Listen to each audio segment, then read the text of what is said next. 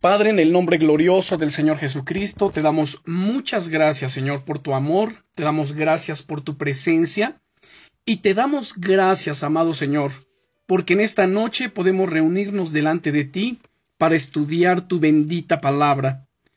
Señor, estamos agradecidos contigo, en primer lugar porque te pertenecemos, porque tú nos has dado vida, has perdonado nuestros pecados, nos has hecho un llamamiento, un llamamiento santo.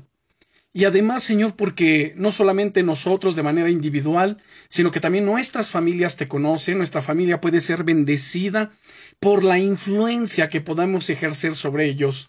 Señor, oramos en esta noche que abras nuestro entendimiento, que nos guíes a través de tu bendita palabra, que nos instruyas, que nos enseñes los principios básicos elementales, esas cosas tan prácticas de la vida cotidiana, pero que a veces tan prácticas, y llegamos a pasarlas por alto. Señor, ayúdanos a estar atentos a tu palabra.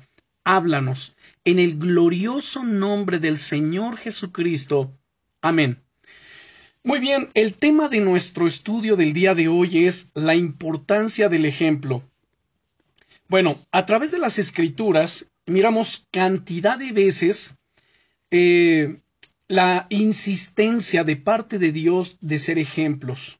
Por ejemplo, valga la redundancia, en el Nuevo Testamento, el apóstol Pablo, hablándole a la iglesia de los Corintios, les dice, nada más lo que han visto en mí, esto hagan y el Dios de paz va a ser con ustedes. Eso mismo se lo dice a su discípulo Timoteo y vemos que es necesario tener ejemplos. Pero no solamente es el, que el tener nosotros ejemplos para seguir. Nuestro ejemplo máximo y supremo para nuestra vida cristiana es el Señor Jesucristo. Él vino en forma de hombre, Él se humanó, se encarnó para darnos ejemplo, para mostrarnos la senda de vida y para que sigamos sus pisadas. En la primera carta del apóstol Juan, en el capítulo 2 y el versículo 6 nos dice, vuelvo a repetir, primera de Juan, capítulo 2, versículo 6, nos dice, si alguno dice que permanece en él, debe andar como él anduvo. Noten, debe andar como él anduvo. Para ello, bueno, como ya lo mencioné, Él es nuestro ejemplo supremo. Claro que hay quien piensa y dice, no, bueno, pero es que imitar a Jesús, pues es un estándar demasiadamente elevado como para, para poder imitar. Sin embargo, el Señor Jesucristo nos dejó su Espíritu Santo, quien es el que nos capacita, el que nos habilita con sus dones espirituales, con su poder, con su gracia, para precisamente vivir una vida cristiana victoriosa, para poder imitar a Cristo y ser ejemplo en todos los aspectos de nuestra vida. Ahora bien, la importancia del ejemplo en cuanto a nosotros como padres con nuestros hijos. Y como les, les estoy mencionando, las escrituras nos muestran la verdad acerca de los hombres, y esto es lo interesante de las sagradas escrituras, que, no, que nos muestran tanto las cosas buenas como las cosas malas. Nos presenta a los hombres buenos y a los malos. Ahora, los mitos, las leyendas y la historia políticamente correcta solo nos muestran lo bueno de los héroes y todo lo malo de los villanos. Ustedes saben que de unos años para acá, bueno, ha resurgido, ¿no? Ese tema acerca de los héroes, las películas, los cómics y nos presentan precisamente, ¿no? Todo lo bueno de los, de los héroes y lo más malo de los villanos. Ahora, desde la cultura griega, y si pasamos por los romanos, los aztecas, los mayas, hasta el presente, siempre ha sido así. Ahora, en Primera de Corintios, en el capítulo 10, ahí sí quiero que abran sus escrituras, por favor. Primera de Corintios, capítulo 10, nos dice algo muy interesante. Primera de Corintios capítulo 10. Porque como les estaba citando, las escrituras nos muestran tanto lo bueno como lo malo de los hombres y mujeres de Dios.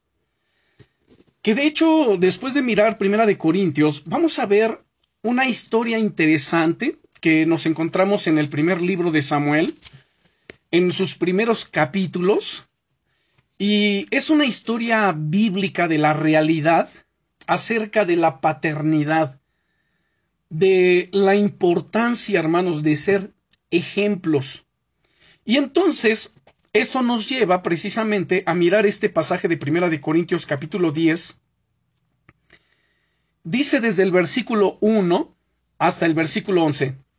Dice, porque no quiero, hermanos, que ignoréis que nuestros padres todos estuvieron bajo la nube y todos pasaron el mar y todos en Moisés fueron bautizados en la nube y en el mar. Y todos comieron el mismo alimento espiritual, y todos bebieron la bebida, la misma bebida espiritual, porque bebían de la roca espiritual que los seguía, y la roca era Cristo. Pero de los más de ellos no se agradó Dios, por lo cual quedaron postrados en el desierto. Mas estas cosas sucedieron como ejemplos para nosotros. Ahora, noten aquí el versículo 6. Qué interesante es esto. Mas estas cosas sucedieron como ejemplos para nosotros, para que no codiciemos cosas malas como ellos codiciaron, ni seáis idólatras como algunos de ellos, según está escrito, se sentó el pueblo a comer y a beber y se levantó a jugar, ni forniquemos como algunos de ellos fornicaron y cayeron en un día veintitrés mil, ni tentemos al Señor como también algunos de ellos le tentaron y perecieron por las serpientes, ni murmuréis como algunos de ellos murmuraron y perecieron por el destructor. Verso 11. Y estas cosas les acontecieron como ejemplo. Noten, versículo 6, versículos 11 nos habla acerca de qué? De que estas cosas sucedieron como ejemplos. Y están escritas para amonestarnos a nosotros, a quienes han alcanzado los fines de los siglos. Ahora, el versículo 12 que sigue es muy importante. Así que el que piensa estar firme, mire que no caiga. Ahora, esto nos sirve para una reflexión sobre la importancia del ejemplo, especialmente como padres. Eh, tenemos a nuestros hijos, claro, va dependiendo, ¿no? Hay quien todavía tiene hijos pequeñitos, otros tienen adolescentes, otros ya son jóvenes, otros ya adultos, pero al final del día, nuestra responsabilidad como padres de ser ejemplos, de ser testimonio para ellos, no acaba. Así que es muy importante que echemos una miradita a ver cómo estamos, cómo está mi paternidad, cómo está mi ejemplo delante de mis hijos. ¿Soy un hombre de Dios solamente en la iglesia o también en mi casa y donde quiera que voy? ¿O solamente en la iglesia y, en la, y fuera de ella soy diferente. Así que es muy importante, vuelvo a repetir esto, que nuestra vida sea congruente. Y principalmente, hermanos, los que somos cabezas de hogar, tenemos ojos, hay muchos ojitos, hay ojitos en casa que nos están viendo, que están observando nuestro proceder, que están observando nuestro caminar, están observando nuestro reaccionar en medio de las circunstancias, en medio de cualquier situación, y por supuesto que la forma en que nosotros actuemos, la forma en que nos expresemos, la forma en que nosotros busquemos o no a Dios, esto va a impactar, por supuesto, sus vidas, va a impactar sus corazones. Ahora bien, vamos al primer libro de Samuel. Ahora sí, vamos al primer libro del profeta Samuel. Y mientras ustedes llegan o llegamos ahí a este, a este libro, particularmente al capítulo 2, primer libro de Samuel, capítulo 2, quiero comentarles que el contexto nos está hablando sobre el sumo sacerdote, Elí. En los tiempos de este hombre, eh, la forma de gobernar al pueblo era a través de jueces. Entonces, el sumo sacerdote eh, en función como juez en aquel tiempo, pues era Elí, que era un descendiente de Aarón, de la tribu de Leví, y tenía dos hijos, uno llamado Ofni y el otro Finés. Estos dos eran sacerdotes, pero si ustedes ya leyeron la historia, se van a recordar que eran sacerdotes impíos, además muy abusivos eh, en cuanto al pueblo de Dios, en cuanto al culto en el tabernáculo, abusaban del pueblo Dios entonces los amonesta a través de su padre de Elí, de hecho viene y confronta en primera instancia a Elí y lo amonestó varias veces, no fue una, no fueron dos, fueron varias veces por medio de otros profetas, pero saben, Elí era muy tibio, era muy laxo, no les estorbaba su pecado, no les estorbaba sus acciones, no los disciplinó como debería de haber hecho un padre y por supuesto un sacerdote de Dios. Y entonces él les habla, pero les habla de una manera muy liviana, muy laxa, como se los estaba comentando. Miren, vamos a leer del versículo 22 en adelante. De hecho, antes del 22, vamos a leer del versículo 12 al 17, para que recordemos y quienes no conocen bien esta historia, bueno, puedan eh, tener noción de ello. Dice desde el verso 12 del capítulo 2 del primer libro de Samuel, los hijos de Elí eran hombres impíos. Aquí, hermanos, permítanme hacer un pequeño paréntesis. Esto viene a derribar el mito de que, ah, bueno, pues como es hijo del pastor, pues es hijo de pastor, pues entonces también tiene la unción, entonces también este, se sabe la Biblia, entonces también tiene una relación muy buena con Dios. Miren, hermanos, cada uno es responsable de su relación con Dios. Cada uno. Lo que estamos viendo aquí es que aunque el padre Elí, como sumo sacerdote y juez del pueblo, era un hombre de Dios, pero sus hijos, aunque estaban en el sacerdocio, pero dice aquí que eran hombres impíos y no tenían conocimiento de Jehová. Esto de que no tenían conocimiento de Dios es, eh, quiere decir que no tenían una relación, no tenían intimidad, no lo conocían plenamente. Simplemente era pues, lo que su padre les había enseñado de alguna manera, lo que permítanme decirlo así, y lo voy a decir por el contexto, por lo que las escrituras nos enseñan.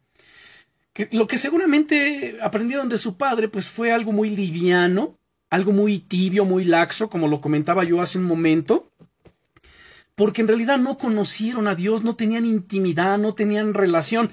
Y esto me recuerda las palabras del Señor Jesucristo, y ustedes recordarán bien de Mateo capítulo 7, versículos 21 al 23, donde dice el Señor, no todo el que me diga Señor, Señor, entrará en el reino de los cielos, sino el que hace la voluntad de mi Padre que está en los cielos. En aquel día, refiriéndose al día del juicio del gran trono blanco, muchos vendrán y me dirán, Señor, Señor, en tu nombre echamos fuera demonios, en tu nombre profetizamos, en tu nombre hicimos muchos milagros, pero yo les declararé, apártense de mí, hacedores de maldad, nunca los conocí. Aquí está.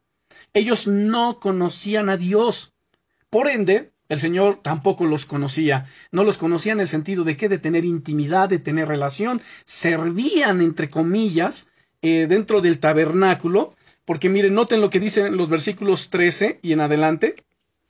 Y era costumbre de los sacerdotes con el pueblo que cuando alguno ofrecía sacrificio, venía el criado del sacerdote mientras se cocía la carne, trayendo en su mano un garfio de tres dientes, y lo metía en el perol, en la olla, en el caldero o en la marmita, y todo lo que sacaba el garfio el sacerdote lo tomaba para sí, de esta manera hacían con todo israelita que venía a Silo. Asimismo, antes de quemar la grosura, venía el criado del sacerdote y decía al que sacrificaba Da carne que asar para el sacerdote, porque no tomará de ti carne cocida sino cruda. Y si el hombre le respondía Quemen la grosura primero y después toma tanto como quieras, él respondía No, sino dámela ahora mismo, de otra manera yo la tomaré por la fuerza.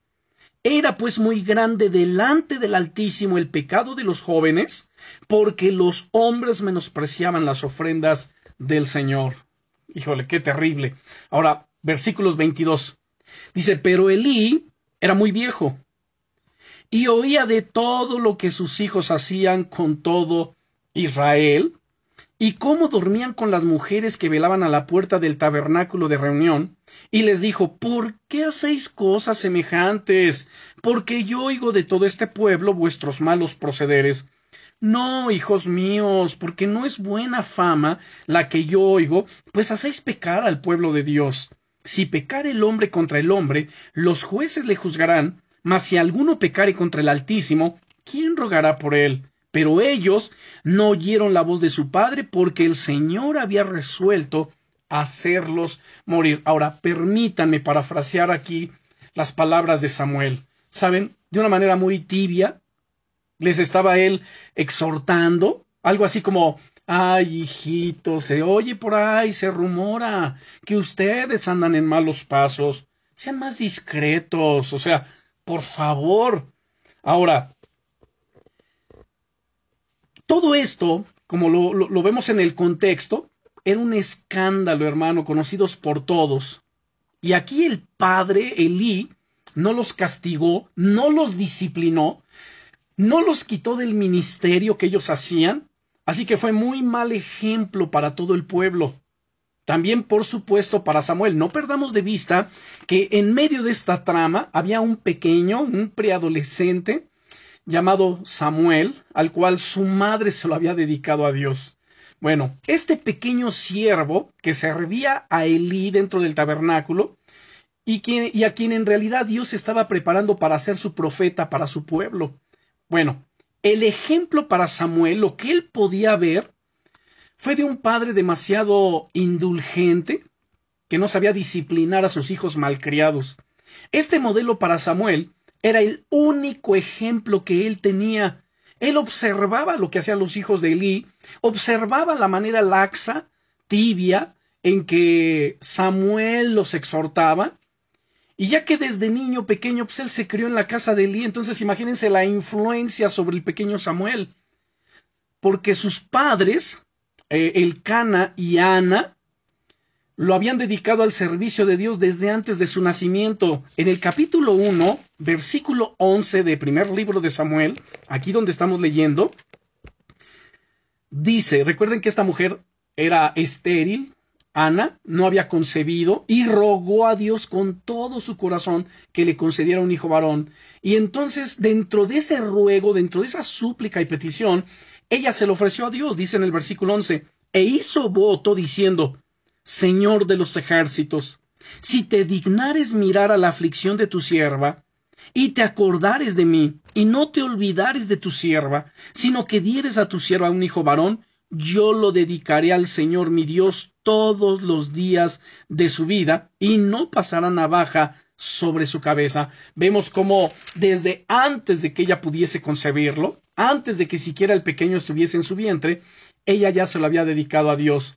Ahora, esta enseñanza que estamos compartiendo en esta noche o que estoy compartiéndoles es muy importante para todos, principalmente para madres, madres que son viudas, solteras o divorciadas. Eh, sabemos que hay muchas madres que tienen ese reto de criar a sus hijos. Por lo que haya sucedido, ¿verdad? Lo que haya pasado, no vamos a entrar en detalles pero por lo que sea, bueno, les tocó crear a un niño. Y un niño necesita un modelo varonil para crecer normalmente como un hombre. Necesita la imagen varonil para que afirme, por supuesto, eh, su carácter, lo afirme, sus emociones, sus sentimientos. Ahora, si el niño carece de una imagen paterna, de una imagen varonil en casa, si no lo tiene, pues no va a saber cómo actuar en un hogar, ni mucho menos cómo ser un buen padre.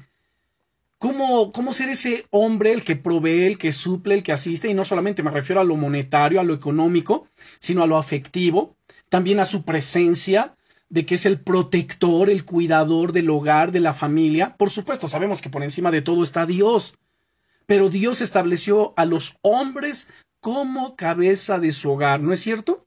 Para que guíen, para que instruyan, para que provean y suplan lo que ya mencioné. No solamente estamos hablando de lo económico, pero también lo emocional, lo afectivo. Bueno. Y si no lo tiene, pues no va a saber cómo, cómo, cómo manejar eh, cuando sea adulto un hogar. Ahora, puede suceder que los tíos, o a veces el abuelo, pues puede ser un buen modelo para el niño, ese niño que está sin padre en casa, o quizá lo contrario, ¿no? Pueden ser muy malos los ejemplos. Y igual, si tiene padres, puede ser mal el ejemplo que le esté dando eh, su padre. Así que para nosotros como cristianos, hermanos, ¿saben? Debemos en todo momento y en todo tiempo estar conscientes que en casa estamos ejerciendo una mayordomía que se nos encargó de parte de Dios y que un día vamos a rendir cuentas de esta mayordomía que hemos hecho con la casa, es decir, con nuestro hogar. Entiéndase por hogar nuestra familia, nuestros hijos, la esposa, bueno, todo lo que Dios nos ha dado. Si bien es cierto, hay conflictos de repente, hay situaciones difíciles que se atraviesan, tormentas, ¿verdad? Que vienen y sacuden la casa, como dijo el Señor eh, Jesucristo en Mateo 7, verso 24 al 27. Dice, a ver, eh, todo aquel que oye mi palabra y la hace, le compararé a un hombre prudente que edificó su casa sobre la roca, cavó, ahondó, puso el fundamento y edificó su casa. Y contra esta casa soplaron ríos, vinieron vientos, eh, golpearon con ímpetu, pero no cayó porque estaba fundada sobre la roca. Y luego nos habla del hombre insensato que escuchó la palabra pero no la puso en práctica. Dice entonces le compararé al hombre insensato que edificó su casa sobre la arena, sin un fundamento, sin un cimiento sólido. Y contra esta casa también vinieron ríos, soplaron vientos, ah, la lluvia dieron con ímpetu, pero esta sí cayó y fue grande su ruina. Así que bueno, vemos ahí la comparación. Y eso precisamente es lo que viene a suceder. Miren, hermanos, estemos bien cimentados en la palabra de Dios o no, los problemas de esta vida, las pruebas, las tribulaciones, las situaciones difíciles, los momentos difíciles en la familia, en el hogar, en el matrimonio, vienen a suceder. Pero lo maravilloso y lo glorioso es esto, que si tenemos a Jesucristo como el fundamento de nuestras vidas, miren, como dijo Pablo, estamos derribados pero no destruidos. Es más, habrá alguna situación que nos derribe, pero saben, nos vamos a levantar erguidos como una palmera, porque nuestro fundamento y nuestra roca es Jesucristo. Así que no debemos de, de perder de vista ello, y por esto mismo debemos tener una vida de comunión con Dios, de oración. Debemos pedirle a Dios, pues Él es el que sabe cómo es el mejor modelo para un niño que está en desarrollo. Así que ¿A cuántos de nosotros nos hubiera gustado, ¿no? Que nuestros padres hubiesen conocido estas cosas y que nos hubiesen instruido en el camino de Dios, que ellos hubieran sido un ejemplo, un testimonio vivo de la palabra de Dios, de, de, ser salvos. ¿No es cierto que nos hubiera gustado? Pero bueno, no todos lo tuvimos, pero sí tenemos ahora la oportunidad de poder hacer con nuestros hijos y con los nietos lo que hubiésemos querido si hubiera hecho con nosotros. Así que bueno, por todo lo que estoy diciendo, miren hermanos, no nos debe de extrañar encontrar en esta historia de, de Samuel, lo que estamos viendo en este libro, que los dos hijos de Samuel salieron tan mal. ¿Por qué? Porque su padre Elí era, entre comillas, permítanme decirlo así, era un hombre de Dios, pero en casa como padre era un fracaso. ¿Esto a qué nos lleva? A lo mismo exactamente podemos saber mucho de la Biblia, pero ¿de qué nos sirve si no lo vivimos, si no lo practicamos en casa? Podemos conocer mucho acerca, bueno, de la Biblia y de muchos otros temas eh, bíblicos, escatológicos, proféticos, etcétera, pero si no los practicamos, de nada nos sirve. Necesitamos ser congruentes, porque podemos ser excelentes hombres y mujeres de Dios en la iglesia. Entiéndase lo que voy a decir excelentes hombres y mujeres de Dios en cuanto a predicar, enseñar, aconsejar, en cuanto al servicio, atendiendo, ¿verdad?, en las diferentes áreas de ministerio. Y todos dicen, wow, mira qué hombre, qué mujer de Dios, cómo sirve, cómo ora, cómo hace, cómo ayuda, cómo... Sí, pero en casa lo más importante antes de la iglesia es nuestra casa, cómo está mi casa, cómo están mis hijos, cómo está mi familia, ¿Qué ejemplo soy yo? Si ustedes les preguntan o si, cuestionan a alguien a nuestros hijos, ¿qué pueden decir acerca de nosotros? ¿Qué ejemplo tienen de nosotros? Si es un buen ejemplo, gloria al Señor, pero si no, ouch. Así que lo que vemos en la Biblia es precisamente esto. Elí era un hombre de Dios, servía en el tabernáculo, pero como padre era un fracaso. Y esto lo vemos, saben hermanos, en todas las esferas en la sociedad no solamente de la iglesia, así como ahorita estoy hablando de ministros de Dios que pueden ser excelentes o podemos ser excelentes predicadores, maestros de la palabra, pero en casa ser un fracaso, con nuestros hijos ser un fracaso. Lo mismo, hay excelentes médicos, excelentes abogados, excelentes psicólogos, excelentes bomberos, etcétera, pero como padres son un fracaso. Alguien dirá, bueno, es que nadie nos enseñó a ser padres. Es cierto. Pero para nosotros como cristianos, como hijos de Dios, tenemos a Dios como Padre, a quien podemos clamar, y él mismo dijo, clama a mí, yo te responderé y te enseñaré cosas grandes y ocultas que tú no conoces, que tú no sabes, y tú no sabes cómo ser Padre, pues Señor, abre mi entendimiento, dame sabiduría, a ver, voy a estudiar tu palabra, ¿qué dices tú sobre la paternidad? Además, miren, tenemos estos estudios de la paternidad, sobre la paternidad responsable, que bueno, ya es toda una serie, que es tan interesante los temas que hemos estado tratando que miren hermanos, de verdad, el que no los aprovecha, bueno, es porque de veras. Pero bueno, miren, volviendo a lo que estamos hablando aquí del libro de Samuel, ya hablé acerca de Elí, el mal ejemplo que, bueno, que sus hijos de Elí estaban dando al pueblo, y vemos al pequeño Samuel influenciado por todo ello. Miren, hermanos, Samuel vivió en casa de Elí, en casa de estos, de estos dos hijos de, de Elí, todo lo que él vio es malo. Y él nunca aprendió a estorbar a sus hijos cuando eran pequeños. ¿Por qué? Porque no lo vio en Elí. Elí de alguna manera, permítanme decirlo así, él ejerció un tipo de paternidad sobre el pequeño Samuel, aunque no era su hijo, pero se lo trajeron a su encargo, entonces él lo terminó de criar. De alguna manera ejerció una paternidad sobre de él. Pero la misma forma laxa, tibia, que él hacía con sus hijos, pues también con Samuel. Entonces, ¿qué, ejemplo tenía Samuel? ¿Y qué creen que sucedió con Samuel? Como él no aprendió a, este, de parte de Eli a estorbar el pecado a los hijos, cuando sus hijos, cuando ya Samuel era casado y tuvo sus hijos pequeños, pues lo mismo, nunca los disciplinó, nunca los corrigió, y en su vida adulta salieron torcidos hacia el mal. Y Samuel además los nombra también jueces en el pueblo de Israel, pero ¿sabe? Se desviaron tras ganancias deshonestas, aceptaban sobornos y pervirtieron el derecho. Vean el capítulo 8, aquí también en el libro de Samuel, primer libro de Samuel. Veamos el capítulo 8. Capítulo 8, si ya están conmigo. Vean. Dice versículos 1 en adelante, aconteció que habiendo Samuel envejecido, puso a sus hijos por jueces sobre Israel. Ahora, aquí hay un dato interesante, porque al leer el versículo 1 donde nos dice, aconteció que habiendo Samuel envejecido, uno puede pensar, ah, bueno, pues ya era un viejecillo, no sé, tal vez unos 80 años, no sé, ochenta y tantos.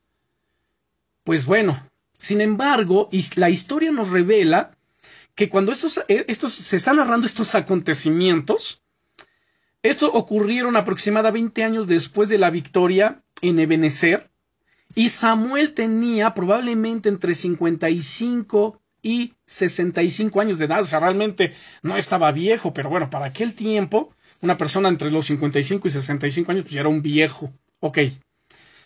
Dice además el versículo eh, bueno, continúa este verso 1, ¿verdad? Dice, puso a sus hijos por jueces sobre Israel, y el, y el nombre de su hijo primogénito fue Joel, y el nombre del segundo Abías, y eran jueces en Berseba. Ahora, Berseba era la ciudad más meridional de Israel. Dice el verso 3, pero no anduvieron los hijos por los caminos de su padre. Volvemos aquí al tema que estaba mencionando. Podemos tener excelentes líderes es decir, excelentes ah, predicadores, excelentes abogados, excelentes profesores, pero como padres era un fracaso. Entonces, porque no anduvieron en los caminos de su padre, antes se volvieron tras la avaricia, dejándose sobornar y pervirtiendo el derecho. Entonces todos los ancianos de Israel se juntaron y vinieron a Ramá para ver a Samuel, y le dijeron He aquí tú has envejecido, y tus hijos no andan en tus caminos. Ahora, ojo, al decirle, mira, tú has envejecido, es porque aunado a esa edad, él había perdido ese carácter que en un principio mostraba, esa firmeza, esa fortaleza de carácter, se había más alivianado. Entonces dijeron, no, hombre, este ya le pegaron los años, ya le ya dio el viejazo aquí en, en todos los sentidos. pues mm, dice, bueno, tú ya has envejecido y tus hijos no andan en tus caminos, por tanto, constitúyenos ahora un rey que nos juzgue como tienen todas las naciones. O sea, terrible, terrible la situación. ¿Por qué pidieron rey? por el mal testimonio de los hijos. Ya el pueblo ya no estaba dispuesto a soportar más las injusticias, ya no estaban dispuestos a tolerar más esos malos ejemplos y malos testimonios que habían visto primero con Elí y sus hijos, y luego Samuel y sus hijos. Ahora, claro que Samuel, hermanos, él tenía la culpa.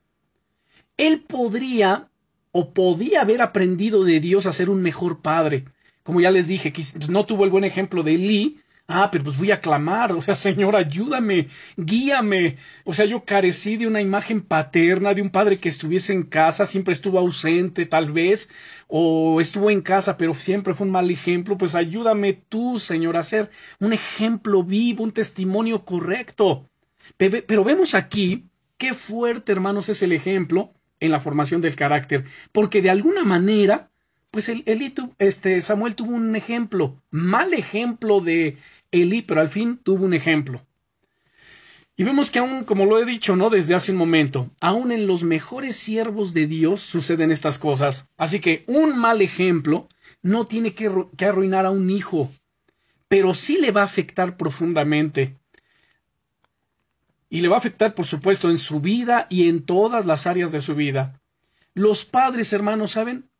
debemos de ser ejemplares en todo lo que esperamos que nuestros hijos practiquen en sus vidas. No podemos esperar que sean mejores como alguien dijo por ahí.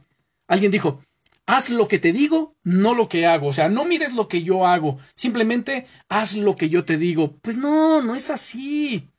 ¿Sí, me explico? O sea, ¿cómo que no hagas como yo hago, solamente haz lo que yo te digo. Bueno, pues ese es un espíritu farisaico del cual el Señor Jesucristo reprochó en Mateo capítulo 23 cuando hablando con los judíos y los discípulos les dijo, miren, en la cátedra de Moisés se sientan los escribas y los fariseos. Por tanto, todo lo que ellos les digan que hagan, háganlo, pero no hagan conforme a sus obras, porque ellos dicen, pero no hacen y atan cargas pesadas sobre los hombros de los hombres, pero ellos ni con un dedo quieren mover ni llevar. O sea, qué terrible es caer en esa condición, ¿no? O sea, haz lo que yo te digo, pero no lo que yo hago. Ese es un mal ejemplo. Ahora, ¿qué podemos hacer como padres, como madres? Como les acabo de decir también, orar mucho por nuestros hijos para que Dios les ayude a aprender lo bueno y rechazar lo malo, cuando ellos comiencen a entender la palabra de Dios, que ellos puedan discernir, que ellos puedan tener un espíritu noble, dócil, que se dejen guiar por el Espíritu Santo de Dios. Y eso es nuestra responsabilidad. Recuerden Proverbios capítulo 22, versículo 26. Instruye al niño en su camino. ¿Desde cuándo lo voy a instruir? Desde que es un pequeño. Instruye al niño en su camino y aun cuando sea grande, no se apartará de él. Pero la disciplina, la corrección que ya hemos tratado en, en otros temas anteriores, tiene que empezar desde pequeños y en casa. ¿Y por quién? Por los padres, por nadie más. Son los padres los que tienen que aprender cómo disciplinar a sus hijos, cómo corregirlos con amor, no con ira, no descargando el coraje allí, sino con amor, con disciplina, bajo la guianza y la dirección de Dios, porque Dios al que ama disciplina. Eso es lo que dice las escrituras. Ahora bien, orar por nosotros mismos, ese es otro punto también muy interesante, ¿no? Así como oramos por los hijos, orar mucho por ellos, también orar por nosotros mismos, para que Dios nos ayude a saber y a hacer su voluntad. Miren, en el Salmo 143, Vamos al Salmo 143. Y vamos a ver dos versículos, versículos 8 y 10. Salmo 143, versículos 8 y 10. En el verso 8 dice, Hazme oír por la mañana tu misericordia, porque en ti he confiado. Hazme saber el camino por donde ande, porque a ti he elevado mi alma. Saben, hermanos, esto debe ser parte de nuestra oración matutina. Es más de madrugada orar. Señor, hazme oír de madrugada, de mañana tu misericordia, porque en ti he confiado. Claro, si realmente Él es nuestra confianza. Hazme saber el camino por donde ande, porque a ti he elevado mi alma. Vean el verso 10. Enséñame a hacer tu voluntad, porque tú eres mi Dios. Tu buen espíritu me guíe en tierra de rectitud. Y esto mismo podemos orarlo por nuestros hijos. Señor, revélate, manifiéstate a sus vidas, a sus corazoncitos, guíalos, instruyelos. Señor, ilumina su entendimiento, ilumina su corazón. Ayúdale, Señor, a permanecer en ti. Que ninguna distracción del mundo, que ninguna seducción carnal los aparte, Señor, de tus caminos. Que la corriente de este mundo, Señor, y todos los ofrecimientos que se presentan para desviarlos de tus caminos, que no los afecten, que ellos tengan la capacidad, la madurez espiritual para poder rechazar todo ello. Y saben, por supuesto que Dios lo va a hacer. Ahora, siempre, hermanos, y estamos conscientes de esto, siempre daremos un buen ejemplo a nuestros hijos cuando obedecemos la voluntad de Dios, cuando obedecemos la palabra. Recuerden lo que nos dice también aquí en el libro de los Salmos, en el capítulo 119, versículos 9 al 11. Salmo 119, versículos 9 al 11. ¿Con qué limpiará el joven su camino? Con guardar tu palabra. Con todo mi corazón. Ahora, este es el elemento vital aquí. Que con todo el corazón, hermanos, nosotros lo guardemos con todo el corazón realmente estemos buscando a Dios. Con todo mi corazón te he buscado. No me dejes desviarme de tus mandamientos. En mi corazón he guardado tus dichos. ¿Para qué? ¿Para disertar? ¿Para discutir con otros acerca de religión? No. En mi corazón he guardado tus dichos para no pecar contra ti. Esta debe ser la prioridad o una de las prioridades por las que buscamos a Dios y por las que guardamos y atesoramos su palabra en nuestros corazones. Así que siempre vamos a dar un buen ejemplo si estamos obedeciendo la voluntad de Dios. Y podemos, ¿saben?, hacer estudios bíblicos con, con nuestros hijos, con nuestra familia, eh, estudios bíblicos sobre la familia cristiana, enfatizando el papel de los esposos, los padres y los hijos, más ahora cuando está siendo bombardeada nuestra sociedad, nuestros hijos, por esa cultura demoníaca, aberrante, lésbico gay, esa agenda LGTB, o sea, que están siendo bombardeados y que de repente encontramos cristianos que están simpatizando con ellos. O sea, sí, claro, tenemos que velar por sus derechos. ¿Cuáles son sus derechos? Los amamos como seres humanos. Los amamos como almas que necesitan salvación, escúcheme bien, pero aborrecemos, hermano, su actitud, su conducta, su agenda, eso lo repudiamos, pero oramos por ellos y rogamos que Dios tenga misericordia y que los alcance. Pero y por esto mismo necesitamos conocer bien la palabra del Señor y aconsejar sabia y sensatamente a nuestros hijos. A propósito, el libro de Proverbios es el mejor libro de texto, hermanos, para esta clase de enseñanzas prácticas. El libro de Proverbios está tan lleno de consejos, de exhortaciones, de recomendaciones para la vida práctica. Y además en el Nuevo Testamento hay pasajes claves, ¿no? Como Efesios capítulo 5, versículo 18 al 33. Solamente voy a mencionar dos, tres versículos de Efesios 5. Efesios capítulo 5, versículo 18. Ahora yo les digo hasta el 33, ¿verdad? O sea, tome nota de ello. En el verso 18 dice, no se embriaguéis con vino en lo cual hay disolución. Antes bien, sed llenos del Espíritu Santo, hablando entre vosotros con salmos, con himnos y cánticos espirituales, cantando y alabando al Señor en vuestros corazones, dando siempre gracias a Dios eh, por todo al Dios y Padre en el nombre de nuestro Señor Jesucristo. Miren, hermanos, si hacemos esto, nuestra familia nos está observando. Y entonces, a partir del versículo 22 dice, las casadas estén sujetas a sus maridos como al Señor. Y luego, en el versículo 25, maridos, amad a vuestras mujeres, así como Cristo amó a la iglesia y se entregó a sí mismo por ella, para santificarla, habiéndola purificado en el lavamiento del agua por la palabra, etc. Y luego todavía en el capítulo 6, habla acerca de los hijos.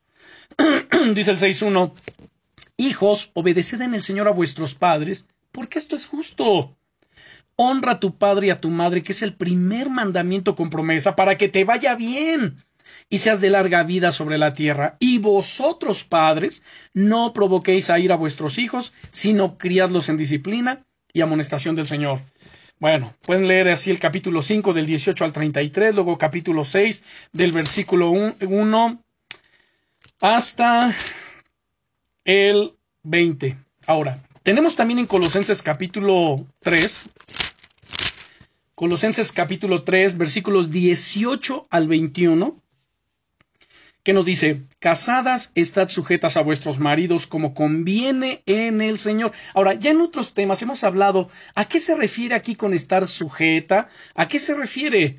No es sumisa como muchas personas piensan, ¿verdad? Que la mujer no tiene voz ni voto. Nada tiene que ver con eso.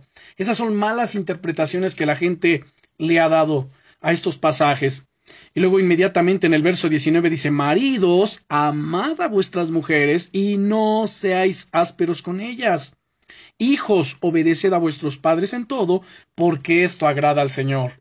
Padres, no exasperéis a vuestros hijos para que no se desalienten. Y en Hebreos capítulo 12, en la carta a los Hebreos, capítulo 12, versículos 5 al 11, Hebreos 12, versículos 5 al 11 nos dice, Y habéis ya olvidado la exhortación que como a hijos se os dirige diciendo, Hijo mío, no menospreciéis la disciplina del Señor, ni desmayes cuando eres reprendido por él, porque el Señor al que ama disciplina y azota a todo el que recibe por hijo. Si soportáis la disciplina, Dios os trata como a hijos, porque ¿qué hijo es aquel a quien el Padre no disciplina? Pero si se os deja sin disciplina de la cual todos han sido participantes, entonces sois bastardos y no hijos. Por otra parte, tuvimos a nuestros padres terrenales que nos disciplinaban y los venerábamos. ¿Por qué no obedeceremos mucho mejor al Padre de los Espíritus y viviremos? Y aquellos ciertamente por pocos días nos disciplinaban como a ellos les parecía, pero éste para lo que nos es provechoso, para que participemos de su santidad. Es verdad que ninguna disciplina al presente parece ser causa de gozo sino de tristeza, pero después da fruto apacible de justicia a los que en ella han sido ejercitados. Así que lo importante aquí, hermanos, es no ser moldeados por nuestra cultura, sino por la palabra de Dios. Y eso tenemos que inculcárselo a nuestros hijos. En Romanos capítulo 12,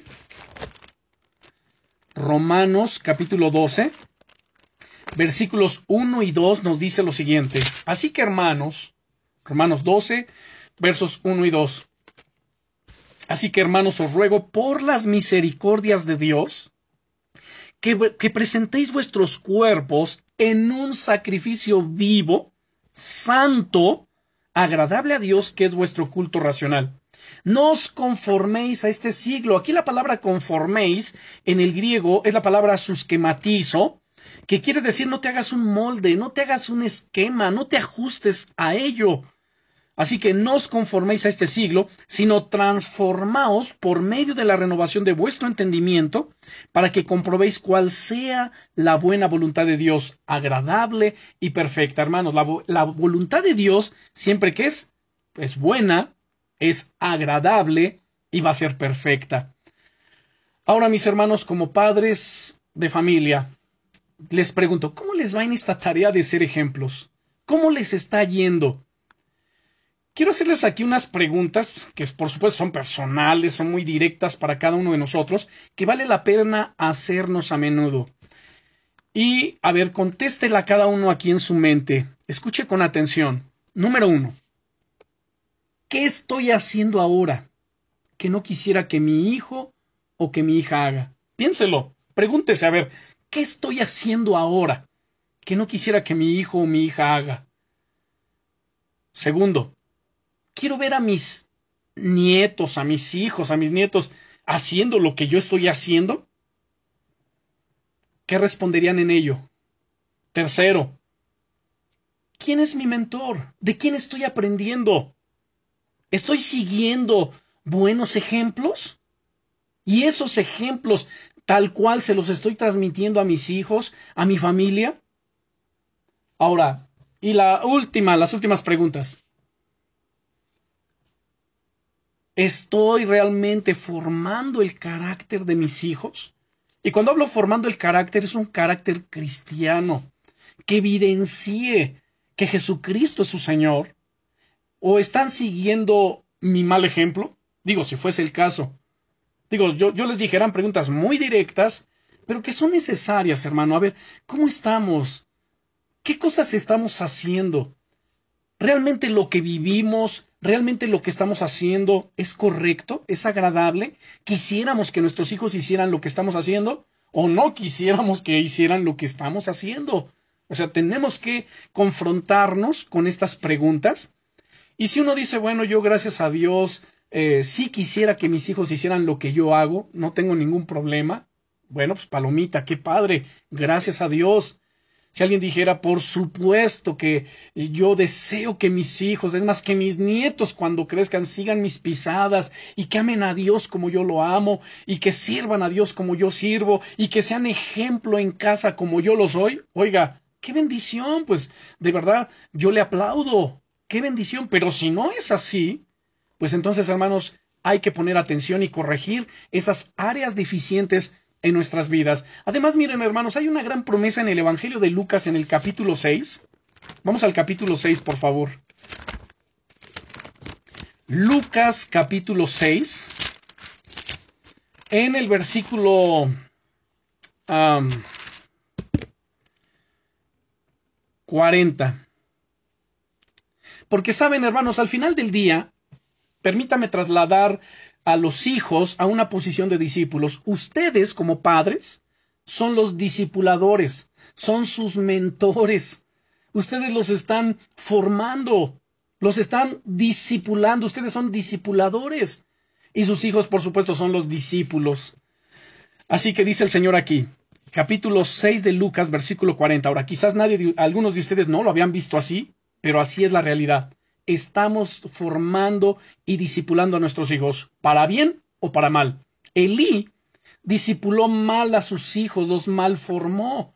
Y por ende, como en medio de toda esa disciplina laxa estaba el pequeño Samuel, es lo que él aprendió. Y por ahí dice el dicho, nadie da lo que no tiene, ni enseña lo que no sabe.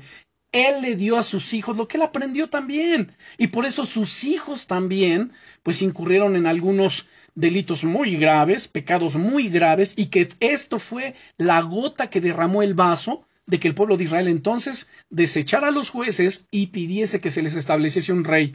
Y derivado de ello, entonces viene el primer rey eh, sobre el pueblo de Israel, que fue Saúl. Y bueno, ya conocen la historia de Saúl, que terminó siendo un rey endemoniado. Pero bueno, esa es otra historia. Ahora, en este verso 40 del capítulo 6 de Lucas dice el Señor Jesucristo, el discípulo no es superior a su maestro, mas todo el que fuere perfeccionado será como su maestro. Mire qué maravilloso. Los hijos, en este caso, que están siendo discipulados, dice, no son más que sus, que su maestro, que su discipulador, que su padre. Pero todo el que fuere perfeccionado será como su maestro. Qué maravilloso, ¿no? Dios ha tenido ese cuidado desde el Antiguo Testamento, desde el libro de Deuteronomio, y estas palabras que yo te enseño a ti hoy estarán sobre tu corazón y las repetirás en tu casa y al levantarte y al acostarte y andando por el camino y etcétera. Así van a ser tus conversaciones y las enseñarás a tus hijos y a los hijos de tus hijos. Noten, las enseñarás. Ahí inmediatamente nos eleva la posición de qué? de discipuladores, les vas a enseñar, les vas a formar, les vas a discipular. Algún padre de familia puede decir, pero si a mí nunca nadie me formó. Miren, hermanos, ¿qué impide que seas discipulado ahora? ¿Qué impide?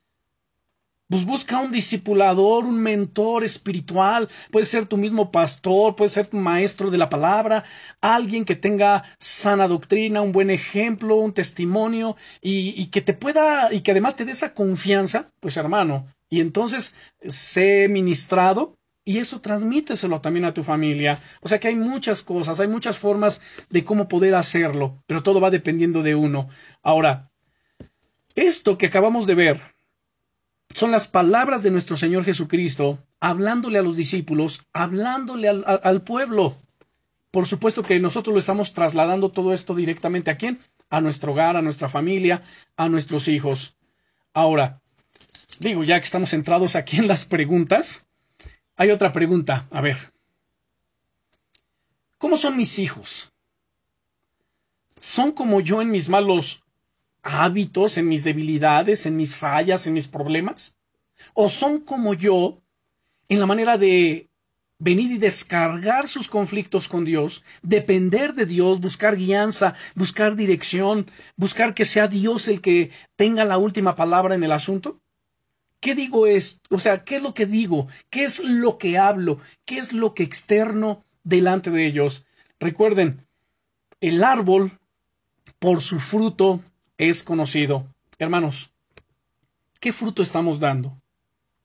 El fruto que están probando en casa, de parte nuestra es agradable, es como aquella, aquella manzana o aquel, aquella naranja jugosa, ¿no? Que la prueban y dicen, wow, qué rica, qué jugosa, qué fresca. O que la prueban y dicen, qué amarga, qué desagradable. Lo mismo pasa con cada uno de nosotros, ¿no? ¿Cómo es el fruto que estás dando en casa? ¿Es un fruto agradable que todos quieren probar? ¿O es un fruto desagradable que dicen, no, no, no, no, no?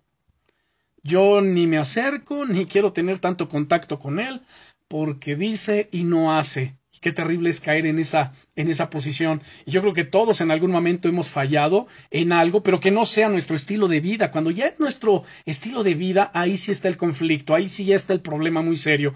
Así que, hermanos, la responsabilidad de marcar el paso para los que siguen después de nosotros, es decir, a nuestros hijos, esta es una realidad que afecta mucho la calidad y la cantidad de fruto espiritual que podemos producir. Esta es una advertencia, hermanos, para todos nosotros como padres, como madres, y debemos clamar, orar, que Dios nos ayude a ver nuestra realidad y no seguir engañándonos si este es el caso, ¿verdad? Si fuera el caso, creyendo que nuestro ejemplo no es tan importante. No, no, no, no, no, pues a ver, este, yo no soy tu ejemplo, hijo. En, en asuntos espirituales, pues es, es el pastor, no, no es el pastor, eres tú, hermano. Cada uno de los que somos padres de familia, somos el ejemplo directo en nuestros hogares para nuestros hijos. De nuestros pastores aprendemos, sí, doctrina, enseñanza, somos ministrados, eh, aprendemos de su fe, cómo afrontar las situaciones difíciles, cómo depender de Dios, etcétera. Pero al final del día, a quienes estamos mirando, digamos, los siete días de la semana, las veinticuatro horas del día, es a los que viven con nosotros. Así que con esto quiero cerrar la enseñanza del día de hoy y con las palabras que Pablo le dijo a su discípulo Timoteo, ninguno tenga en poco tu juventud, sino sé ejemplo de los creyentes. Ahora podemos, si me permiten ustedes, y sin agraviar el texto, por supuesto, podemos decir, sé ejemplo de los de tu casa, en conducta, en amor, en espíritu, fe y pureza. Nuestra primer congregación, hermanos, quienes aspiran al servicio, a ministrar, a predicar y, por qué no, hasta un día al pastorado, pues hermanos, la primer congregación nuestra es nuestra casa, es nuestra familia, nuestras primeras ovejitas son nuestros hijos, nuestros nietos, pues ministrémosles. Pero antes de ministrarles, seamos ministrados, vengamos a ser ministrados, estemos también en la presencia de Dios, buscándole con todo nuestro corazón. Les invito a que oremos en esta noche y que reflexionemos, por supuesto, en cómo está mi ejemplo, cómo estoy en mi casa. Padre, en el nombre del Señor Jesucristo. Te damos gracias, amado Señor, por tu buena palabra y gracias porque tú siempre tienes una palabra oportuna para hablar a nuestra vida para hablar a nuestro corazón. ¿Con cuánta razón, Señor, el Espíritu Santo hablando por boca del apóstol Pablo a los Corintios nos dice, así que el que piensa estar firme, mire que no caiga. Quizás alguno podría haber dicho, bueno, yo estoy firme, yo siento que voy bien, pero a través de este estudio, de este tema, hemos sido redarguidos y decimos, a ver, espérame, como que no del todo estoy tan bien, necesito hacer ajustes, necesito poner atención en tal o cual área. Pues Señor, con toda humildad te pedimos, en primer lugar, perdona, Señor, nuestros desaciertos, perdona nuestras fallas como padres, perdona nuestras debilidades de carácter, y te suplicamos en el nombre de Jesús que nos ayude, Señor, a ser luz en medio de nuestro hogar, en medio de nuestra familia, antes de ir y pensar iluminar la sociedad y las naciones y alcanzarlas. Primero es nuestra familia, porque ¿de qué le sirve al hombre? Y, estas son mis palabras, ¿de qué le sirve al hombre que ganare todo el mundo y al final pierde su casa, pierde su familia, su hogar, su matrimonio? ¿De qué le sirve? Señor, ayúdanos a hacer luz en medio de nuestro hogar, de nuestro matrimonio, de nuestros hijos, de nuestros nietos, que tú te glorifiques en todas las cosas, que podamos dejarles una herencia espiritual que perdure, un ejemplo firme, Señor, digno de imitar, y para que en todo esto, Señor, tú seas glorificado, en el maravilloso nombre de Jesucristo, nuestro Señor y nuestro Salvador. Amén.